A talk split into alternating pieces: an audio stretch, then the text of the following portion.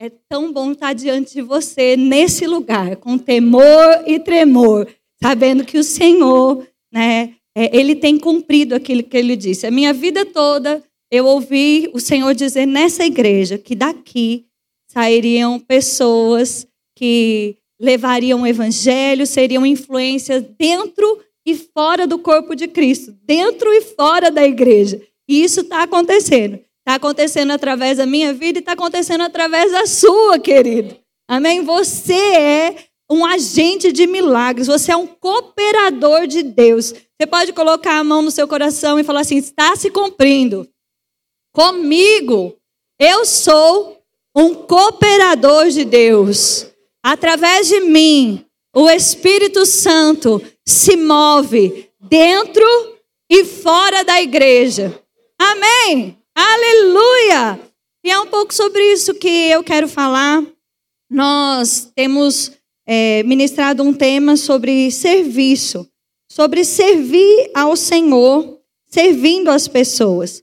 É, o cristianismo, ele não é para ser vivido de uma forma individualizada. O cristianismo, ele não é para ser vivido de uma forma isolada. Tem um texto lá em Provérbios, eu queria que você abrisse comigo, no Provérbios, capítulo 18, versículo 1. Eu vou ler na NVT, e se você tiver celular, você pode procurar aí também, se não, você lê na sua versão e acompanha comigo. Diz assim: quem vive isolado se preocupa apenas consigo e rejeita todo o bom senso. O tolo não se interessa pelo entendimento, só quer saber de expressar as suas opiniões. Sabe, é, aquele que se isola, vamos lá, na versão mais comum, talvez esteja aí na sua mão, a Almeida Revista Atualizada, ele fala: o solitário busca o seu próprio interesse, insurge-se contra a verdadeira sabedoria. Bom, aquele que se isola, ele busca os seus próprios interesses. Ele quer saber como é bom, o que é bom para ele, como ele faz para ganhar dinheiro, como ele faz para ter coisas boas, como ele faz para estar numa posição de status, como ele faz para ser reconhecido, como ele faz para ninguém perturbar ele? Porque viver em sociedade, querido, viver em comunhão, vai fazer com que você precise ligar a máquina de triturar sapos. Mas sabe quando você é, nasce de novo? Essa máquina, ela vem junto com o Espírito Santo que habita dentro de nós.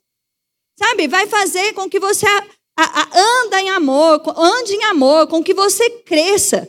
Quem se isola busca os seus próprios interesses rejeita o verdadeiro o conhecimento. E essa versão que eu li, o versículo 2, mostra a galera no Instagram, mostra a galera nas redes sociais que faz muito isso, não é? O tolo não se interessa pelo entendimento, não quer saber o que é verdade. O que importa é que é verdade para mim.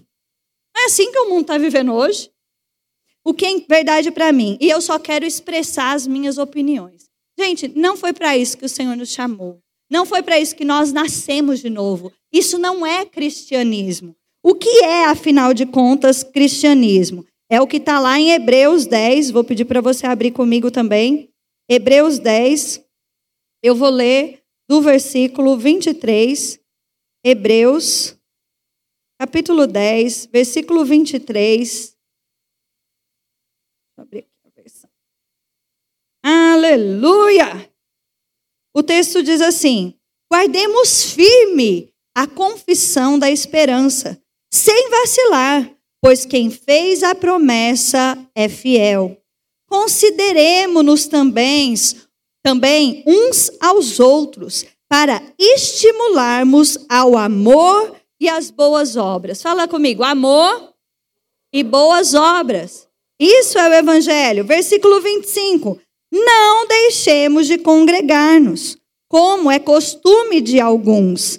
Antes, façamos admoestações e, tanto mais quando vedes que, os, que o dia se aproxima. Então vamos lá. Primeira coisa, manter firme a confissão. Existe uma confissão que te salvou. Existe uma confissão que me salvou. Que confissão é essa? É aquilo que está lá em Romanos 10, do versículo 8 até, até o 10. Se confessarmos com a nossa boca, crendo no nosso coração, que Jesus morreu e Deus o ressuscitou de dentre os mortos, seremos salvos. E essa bendita confissão, ela nos salva, ela nos recria, ela faz com que a vida de Deus venha habitar em nós, ela faz com que o poder do Espírito venha habitar dentro de nós, e nós precisamos nos manter firme nessa confissão. Afinal de contas, se nós abandonarmos a nossa confissão, aí ela não faz mais sentido. Não é verdade? E aí ele fala: mantenha firme a confissão. E ele diz: olha, estimule uns aos outros, considere uns aos outros no amor e nas boas obras. Ou seja, nós precisamos considerar uns aos outros, nós precisamos servir uns aos outros, nós precisamos entender que aquilo que Deus deposita na minha vida, ela é para o outro. É isso que esse texto está dizendo.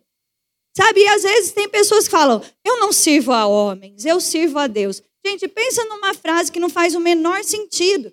Porque que está escrito lá em 1 João: se nós não amarmos o irmão que nós vemos, como é que nós amaremos o Deus que nós não vemos? Se nós não servimos o irmão que nós vemos, que Deus é esse que você está servindo que você não vê? Você serve a Deus, querido, servindo as pessoas. E nós fazemos isso com amor e boas obras. Não porque nós seremos salvos fazendo isso, mas porque nós já somos salvos. E o amor de Deus está em nós. E a vida de Deus está em nós. E nós queremos ser resposta, assim como Jesus foi. Andando por toda parte, fazendo bem e curando aos oprimidos do diabo, porque Deus era com ele. Amém? Fala aí para o seu irmão: Deus é com você. Ande por toda parte, fazendo o bem. Amém? Agora enche o peito e fala: e curando os oprimidos do diabo, porque Deus é com você. Sabe, esse texto, ele traz para nós esse ponto de estimularmos, considerarmos uns aos outros. E sabe, quando a gente considera o outro, a gente não se importa quem é que vai fazer o gol. A gente não se importa o nome de quem vai aparecer. O importante é que o gol seja feito. O importante é chutar a bola para quem está na melhor posição. Às vezes vai ser eu, às vezes vai ser você, querido. Existem pessoas que elas estão debaixo da sua influência, elas estão debaixo do seu acesso, e é você que precisa fazer esse gol. Amém? Existem dons e talentos que Deus deu a você. E sabe, Jesus está voltando e nós precisamos ter expectativas de ouvir servo bom e fiel. Mas a gente só vai ouvir isso servindo. Servindo. E aí eu quero te perguntar, no que, que você é bom? Porque às vezes você pode falar, mas Juliana, eu não prego bem. Mas se todo mundo fosse chamar para pregar, nem púlpito tem para isso, gente. Está comigo? Nós precisamos de diáconos fervorosos. Qual é a, a, a forma de levantar um diácono? Homens e mulheres íntegros, cheios do Espírito, idôneos, cheios de fé, nós precisamos de pessoas que entendam o privilégio de servir ao Senhor servindo as crianças. Que não deixa que o mundo corrompa elas, mas faça com que elas sejam conduzidas a ter experiência com Deus. Nós precisamos de pessoas com os adolescentes, com os jovens, nas casas, nas visitas, onde ninguém muitas vezes vê, mas o gol está sendo feito lá no céu. Sabe, é, se nós não se importássemos tanto com o nome que vai aparecer, nós produziríamos muito mais. É ou não é? Sabe, é, eu esqueci o nome de um jogador de basquete. Qual foi um, o, um dos melhores jogadores de basquete no mundo? Michael Jordan. Eu acho que foi ele. Eu vou dizer um dos maiores, mas eu acho até que foi ele. Eu vi um, um, ele falando numa reportagem, dizendo assim, que o treinador dele não permitia que ele fizesse mais, vamos dizer assim, de, de é, 30 pontos em cada jogo. E aí, o, a pessoa chegava para ele e falava: o teu treinador te limita. O teu treinador, ele limita você. O teu treinador, ele não te merece. Aí ele falou assim: vocês não entenderam. O meu treinador, ele entende que sozinho eu, vendo até, eu venço até uma partida, mas eu jamais venceria um campeonato. Sabe, às vezes você tem um líder que fala para você, agora não. E o diabo vai dizer para você, o seu treinador te limita. Mas sabe, entenda uma coisa: nós estamos não jogando uma partida ou um campeonato terreno onde nós ganharemos uma medalha ou um troféu simplesmente natural. Mas nós estamos jogando uma partida, querido, onde nosso coração está na expectativa de ouvir servo bom e fiel. E eu vou te dizer o que eu falo para Samuel, para o meu filho. Eu falo assim: obedecer, obedecer é com alegria, mesmo quando você faz aquilo que você não entende que você tem que fazer. Mesmo quando você faz aquilo até que você não gostaria de fazer. Ei, bem-vindo à vida adulta. Quantas coisas que você não gosta você faz no seu dia? Hello!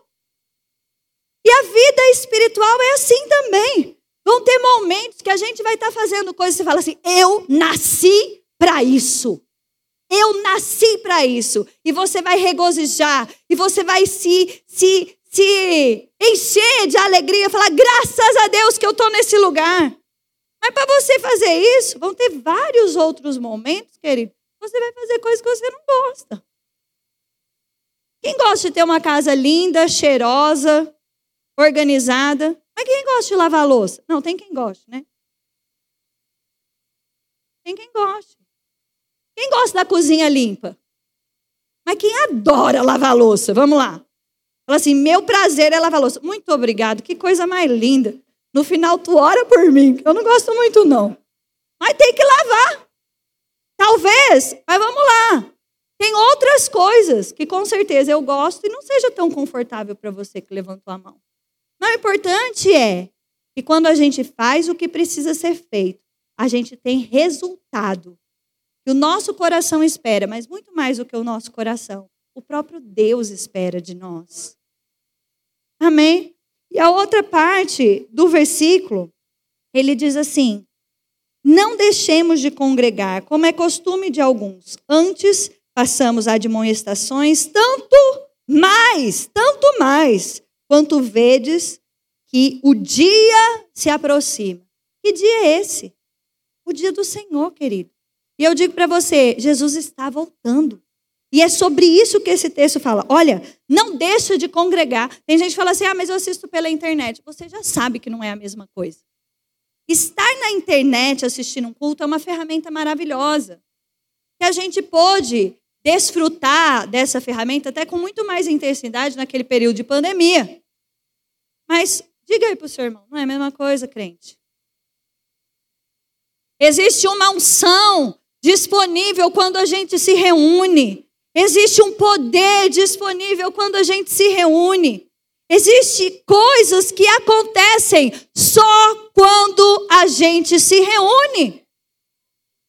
E aí ele fala: não deixe de congregar. Isso é costume de alguns, mas não é meu nem é seu. Amém? E aí, eu quero aproveitar aqui a deixa e indicar esses dois livros para eu já não esquecer. Como manter a cabeça no lugar nesse mundo louco? Eu queria motivar você a ler esse texto. Você quer saber um pouco mais do que está acontecendo no mundo antes da vinda de Jesus? Então, leia esse livro. Ele vai te ajudar a entender e se posicionar sobre muitas coisas. E o fim da igreja espectadora. É sobre esse tema que a gente está falando essa noite. Servir ao Senhor, servindo as pessoas, estando consciente do que Deus espera de nós. O dia do Senhor se aproxima, Jesus está voltando. E a nossa vida não é só comer, beber, comprar roupa, dormir e viajar. Se fosse, Paulo mesmo disse, nós seríamos os mais infelizes dos homens. Existe um poder dentro de você, existe um poder dentro de mim para ser manifesto. Quando? No nosso dia a dia, no nosso serviço ao Senhor, dentro da nossa casa e da nossa família, no nosso serviço ao Senhor, dentro da nossa rotina de trabalho, de estudo e no nosso serviço ao Senhor dentro da igreja. Dentro da igreja. E eu quero dizer para você: ninguém é verruga de Jesus. Ninguém é. Todos nós temos uma função. Todos nós temos um lugar em Deus. Todos nós somos úteis para o corpo de Cristo. Mas é necessário que a gente se veja como resposta. Fala, Juliana, mas o que eu posso fazer? Eu vou dizer de novo. Sabe, se consagre ao Senhor. Chega na igreja incendiado já do Espírito para corresponder ao Espírito. Quando você dá um abraço, quando você dá uma palavra de, de consolo, de encorajamento. Isso é igreja. Uns, uns encorajando os outros. Um ajudando ao outro. E existem coisas, queridos, que elas, elas só são vistas no serviço. É interessante demais. Sabe, eu quero mostrar isso para você, mas vamos ler primeiro o texto de 1 a Coríntios, capítulo 12. Aleluia. Você pode dizer comigo mais uma vez: Eu sou cooperador de Cristo. 1 Coríntios, capítulo 12. Aleluia. Eu vou ler o versículo. Hum, 27. Ora, vós sois corpo de Cristo, individualmente membros desse corpo. Então é como eu falei para vocês, não tem como todo mundo fazer a mesma coisa. Isso não funciona. Não funciona na família, não funciona no trabalho e não funciona na igreja. Cada um precisa se encontrar no corpo de Cristo. E aí, o versículo 7 desse mesmo capítulo 12 diz assim: As manifestações do Espírito é concedida a cada um. Fala comigo, a cada um. Não é só o pastor, não é só o mestre, não é só o profeta, Existe dom distribuído a você, querido. O Espírito Santo está dentro de você. Então existe poder disponível, querido. Visando um fim proveitoso. Porque a um é dada medi a, é, mediante o Espírito a palavra da sabedoria, e ao outro, segundo o mesmo Espírito, a palavra do conhecimento, e ao, ao outro, no mesmo espírito, a fé, e ao outro, no mesmo espírito, dons de curar, a outro, operação, operações de milagres, a outro, profecia, a outro, discernimento de espírito, a um, variedade de línguas, e a outro, capacidade de interpretá-las. Mas um só é o mesmo espírito que realiza todas estas coisas, distribuindo-as como lhe apraz a cada um individualmente. Amém? Se você é corpo de Cristo, existe dom, existe poder. Essa palavra dom é carisma, é poder, é presente de Deus. É algo que é, nós vivemos de forma simples, mas sobrenatural. Amém? Sabe? E como eu estou te dizendo, existem coisas que você vai desfrutar no, no, no sua rotina, no, na rotina dos pequenos grupos, no serviço ao Senhor, Não necessariamente quando todo mundo está vendo. Mas o que te importa? O que te importa? Ser visto ou agradar o Senhor? O que te importa? Ter o seu nome em evidência ou ouvir do Senhor, servo bom e fiel? Sabe? E, e eu digo a você, a gente fala, ah, eu, eu percebo dons de curas, eu percebo na minha vida o, o, o, inspiração, palavra de sabedoria, palavra de conhecimento. Quando eu vou usar isso? Querido, encontra um enfermo e bota a mão sobre ele e veja o poder de Deus em manifestação. Amém? Quando alguém compartilha algo com você, você fala, deixa eu orar por você. Gente, é tão simples, mas é sobrenatural. A grande questão é que muitas vezes a gente realmente, na expectativa de ver coisas extraordinárias, nós perdemos o sobrenatural. Eu e você temos uma vida sobrenatural porque fomos recriados e temos em nós o Espírito Santo. Você quer mais consciência do Espírito Santo morando dentro de você? Ora mais em línguas, querido. Como é que está a sua oração em línguas? Eu digo para você, sempre dá para melhorar. Quando eu faço essa pergunta, eu faço ela para mim mesma. Eu falo, dá para melhorar. Não dá para orar mais? Dá, querido. Dá para ter mais consciência do poder de Deus, não dá? Dá sim. Dá sim. E sabe, um, um engano do, do diabo é que muitas vezes é, as pessoas falam assim: ah, pastor, mas eu estou com um problema. Então eu vou me afastar do serviço ao Senhor e eu vou resolver um problema. Gente, isso sempre dá ruim. Eu nunca vi dar, uma coisa boa isso aí. Ela fala assim: olha, eu estou com um problema familiar. Eu preciso cuidar do meu casamento. Ei, sabe como a gente cuida do casamento? Como Josué. Ele fala assim: quanto a mim, eu e a minha casa serviremos ao Senhor. Não é deixando de congregar como é costume de alguns, não, porque isso traz fragilidade na fé. É fazendo o diabo passar raiva. É falar assim: a gente está sob pressão, é aí que a gente vai servir mais. É aí que a gente vai nos cultos. É aí que a gente vai orar em língua. Vamos chegar cedo para fazer o culto pegar fogo. Pastor, conta com a nossa oração. É assim. Faça o diabo passar raiva, querido. E não ele falar: ah, está funcionando. Ei, o diabo não pode roubar a sua salvação. Ele vai tentar te parar, ele vai tentar te cansar, ele vai tentar roubar a sua ousadia. Lidar com problema nessa vida, querido, faz parte de nós estarmos aqui, mas a vitória também faz parte, porque Jesus diz: Olha, eu vou falar algo para vocês terem paz. No mundo vocês vão ter aflições, mas tem de bom ânimo. Não é bom ânimo você chegar para o seu líder e falar assim: Olha, eu vou me afastar porque eu estou vivendo uma pressão. Eu digo para você, querido, isso nunca foi algo que eu vi funcionar. Nunca vi funcionar. Geralmente existe mais fragilidade na fé quando alguém se afasta do congregar e do servir.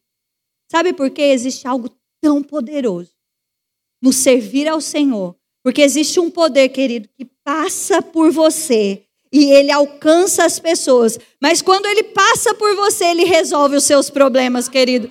E a unção de Deus faz com que aquilo que você nem sabia como ia ser resolvido, de repente ela quebra o jugo e coisas de mil anos são resolvidas em um dia. É isso que o poder de Deus faz por mim, por você. Coisas que você fala assim, está fora do alcance da minha mão.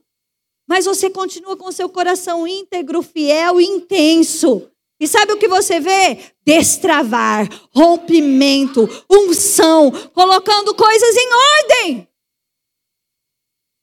Amém? Sabe, eu só consigo me lembrar de Jó. Que desgraça que Jó viveu. Nem eu nem você viveu nada nem parecido. Por pior que a gente já tenha vivido experiências ruins, a gente não viveu coisa parecida, não. E sabe o que aconteceu? Deus mudou a história de Jó quando ele orava. Orar é serviço ao Senhor.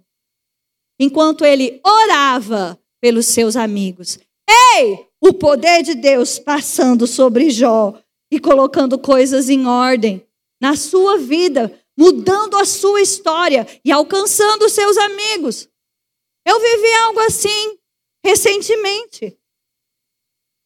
Eu vivi um pós-parto terrível, tive pré-eclâmpsia grave, saí do hospital com diagnóstico de pressão alta, tomando remédio e uma situação muito difícil. Mas eu me lembro que eu estava sentada, minha mãe já tinha voltado, então já tinha passado. Minha mãe ficou 40 dias lá comigo, então já tinha passado esse período. Mas eu estava lá, tomando remédio de pressão, com dor, várias intercorrências eu tive, tive é, sobrecarga no sistema linfático, foram tantas coisas que o diabo colocou de obstáculos ali naquele período. E a médica, por várias vezes, ela disse para mim: provavelmente você ficou hipertensa. E eu disse: ok, quando você vai tirar o meu remédio? Eu falava para ela. Ela falou: não, Juliana, provavelmente você ficou hipertensa provavelmente você vai tomar esse remédio para o resto da sua vida. Eu não vou mexer no seu remédio. Quando as coisas acalmarem, você vai num cardiologista. Mas sabe, querido, eu estava num culto em casa, porque eu estava debilitada ainda para ir na igreja. Eu estava na cadeira do papai, a nenê no bercinho, no, no carrinho, deitada do lado da poltrona, e eu assistindo o nosso culto lá da igreja. E o dirigente do culto ele subiu no final do culto e ele pegou um pedido de oração. E naquele pedido de oração, ele estava orando, ele ia orar e chamar a igreja para orar. Ele ia orar por uma mãe que tinha ido para o hospital com picos de pressão e estava para ganhar o bebê, com risco de pré-eclâmpsia e com a pressão pipocando. E eu sentada naquela cadeira, ele começou a orar juntamente com a igreja. E eu sentada naquela cadeira, eu levantei as minhas mãos, eu falei: Senhor, obrigada por intervenção divina. Eu libero poder sobre essa mãe agora mesmo. A pressão dela entrando em ordem, o sobrenatural alcançando ela, ela sendo poupada, livramento sobre ela, livramento sobre esse bebê. E eu orando intensamente, querido. E nós terminamos a oração em nome de Jesus. Amém. E eu peguei e fui me levantar da cadeira. E eu estava sozinha em casa. E eu levantei da cadeira e me deu aquele mal-estar, aquela sensação ruim, aquele mal-estar. Eu parei, eu me segurei. Aí eu parei e pensei: peraí, isso é mal-estar de pressão baixa. Eu me sentei, eu esperei aquele mal-estar passar, levantei de novo, Peguei o aparelhinho de pressão, fui aferir a minha pressão. Minha pressão tinha abaixado, querido. E sabe quando voltou? Subir? Nunca mais. Eu falei com a minha médica, eu aferi a pressão de três em três horas. Eu estava lá medindo a pressão. E aí eu comecei, eu falei, eu passei mal.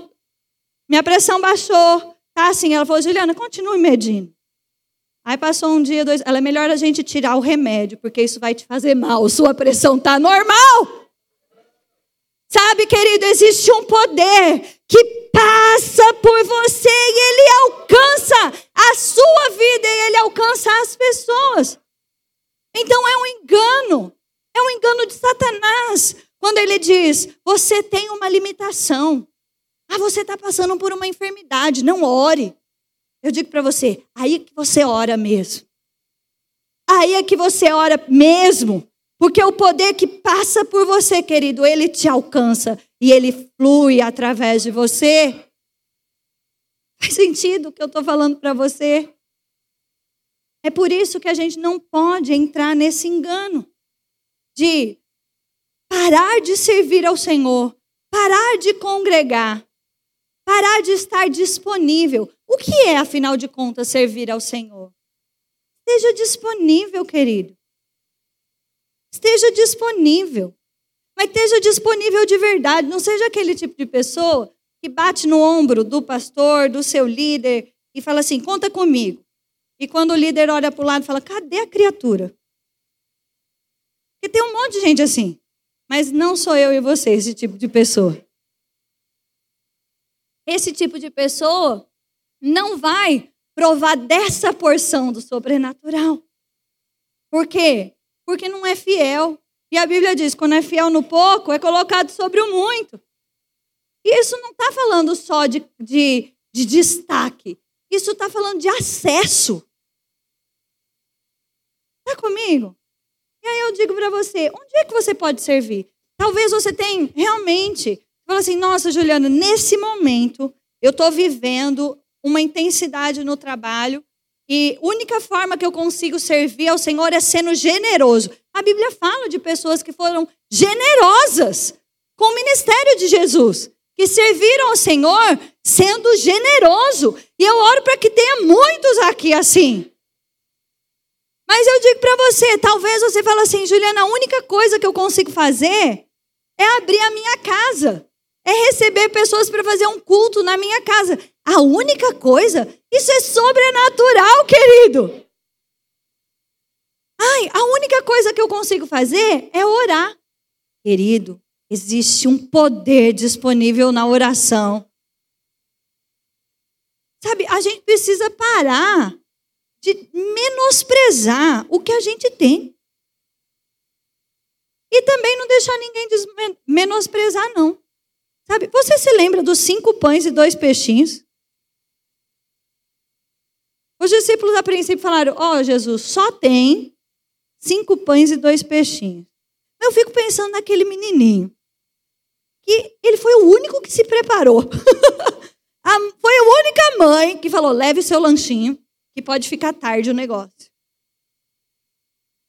Mas sabe, ele decidiu não olhar, falar assim: ah, mas como assim? É uma multidão. Eu vou pegar o meu lanchinho, é só cinco pães e dois peixinhos. Ei, querido, com cinco pães e dois peixinhos, uma multidão pode ser alimentada. Uma multidão pode ser impactada com o poder de Deus na sua vida e a fidelidade do seu coração de colocar disponível o que você tem em mãos. Olha aí para suas mãos. O que, que você tem em mãos? Quais são os seus cinco pães e dois peixinhos? Pensa aí sobre você mesmo. Como é que é isso? Quantas pessoas você tem evangelizado Quantas pessoas você tem convidado para estar tá aqui desfrutando dessa atmosfera de milagres? Quantas histórias a gente ouve, muitas vezes ao longo da nossa semana, tão difíceis, e o nosso papel não é só dizer, nossa, que história difícil. Nossa, o nosso papel é dizer, olha, existe um lugar onde você vai encontrar cinco pães e dois peixinhos que vai saciar a sua fome. Eu posso te ajudar, eu posso te ajudar, eu posso te conduzir. Sabe, existe um espírito de Caim que a gente tem que quebrar isso. Que espírito de Caim é esse? Quando Deus pergunta para Caim: cadê o teu irmão? Aí, sabe o que Caim responde? Por acaso, Senhor, eu sou guardador do meu irmão, protetor do meu irmão. Sabe qual era a resposta? Sim, você é. Talvez você está aqui dentro da igreja hoje, você está sentindo falta de alguém. E você pensa, mas eu não sou. Será que sou eu, protetor do meu irmão? Eu quero dizer para você, sim, você é, é sua responsabilidade mandar uma mensagem e dizer, sentir a sua falta, o que, que aconteceu.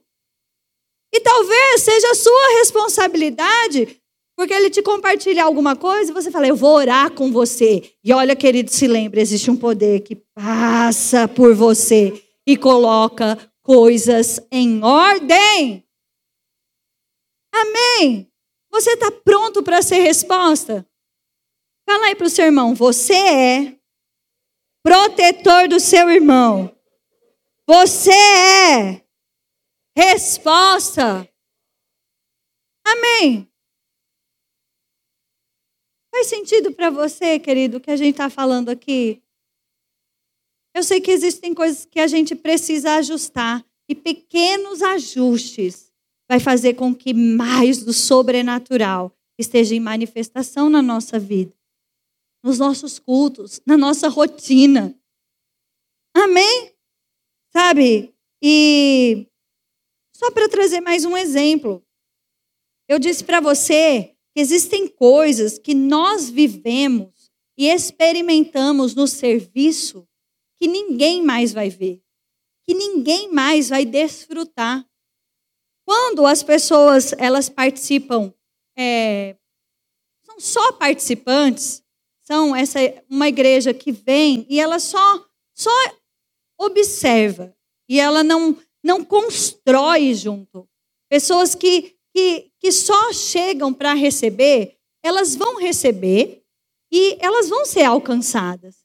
Mas existe algo sobrenatural, existe um poder que só quem está no serviço, nos bastidores, consegue ver.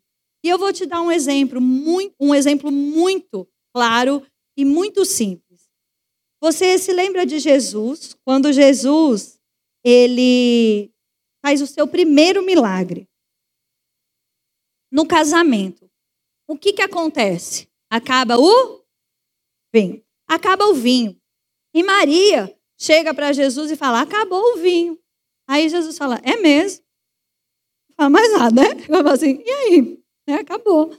Mas aí ela fala assim: Jesus, parafraseando, certo? Jesus, faz alguma coisa, ajuda aí, né? Aí ela fala para os pro, servos, fala para o copeiro e fala assim: ó, faz tudo o que ele mandar.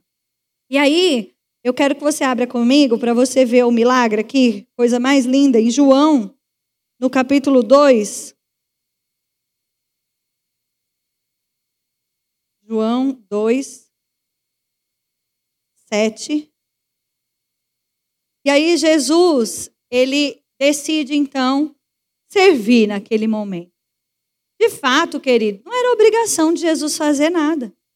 Mas Jesus não era como Caim e disse: Sou eu responsável por alguma coisa, meu irmão. Falou assim: Não, eu estou disponível. Você pode dizer para o Senhor: Falei, eu estou disponível, Senhor. Olha o que acontece, versículo 7. Jesus lhes disse, disse aos, aos servos, ele disse ao pessoal da cozinha, certo? Ele disse assim: Enchei de água as talhas.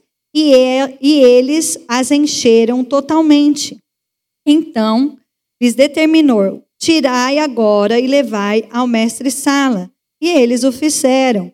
Tendo o mestre Sala provado a água transformada em vinho, não sabendo de onde, de onde viera, se bem que o sabiam os serventes que haviam tirado a água, chamou o noivo. Gente, isso aqui é algo extraordinário.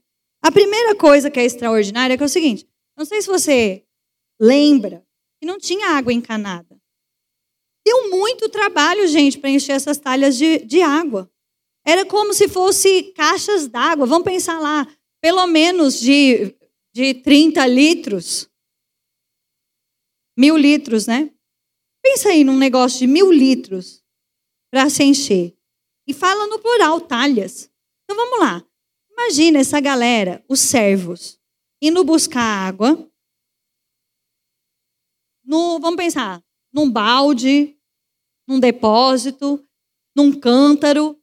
E eles indo buscar lá, pondo na cabeça, nos braços, o pessoal enchendo. E fazendo isso. Por quanto tempo? Não sei. Ele deu trabalho, deu muito trabalho.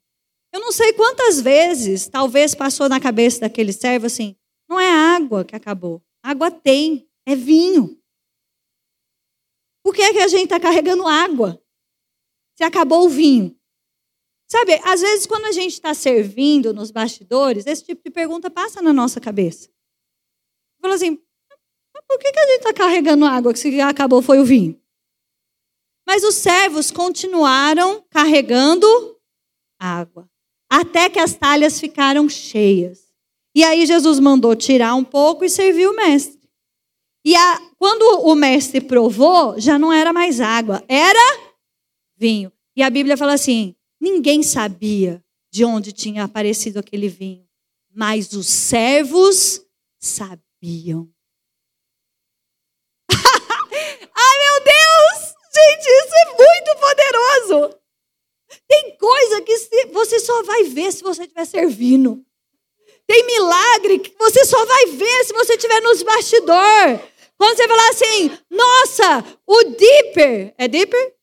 Dipper Camp, nossa, falta recurso para tantos jovens. E o galera tá servindo e de repente tá pago. Só sabe quem estiver servindo, vendendo cachorro quente, que vai falar: Uau! O cachorro quente supriu! Tá entendendo? Existem coisas que só quem está servindo vai ver. Existe um poder em manifestação que está disponível só para aqueles servos. E os servos sabiam.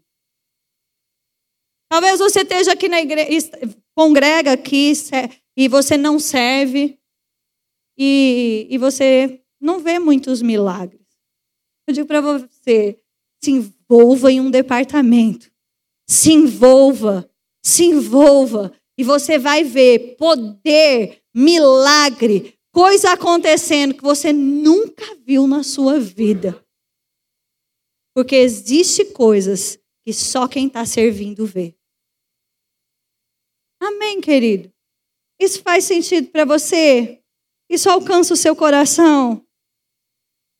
Sabe, eu quero. Eu tenho dois apelos no meu coração, então eu vou pedir para o pessoal vir do louvor, por gentileza. Sabe, eu quero dizer para vocês. É tão espetacular o que a gente tem para viver em Deus, mas é tão simples também. É tão sobrenatural.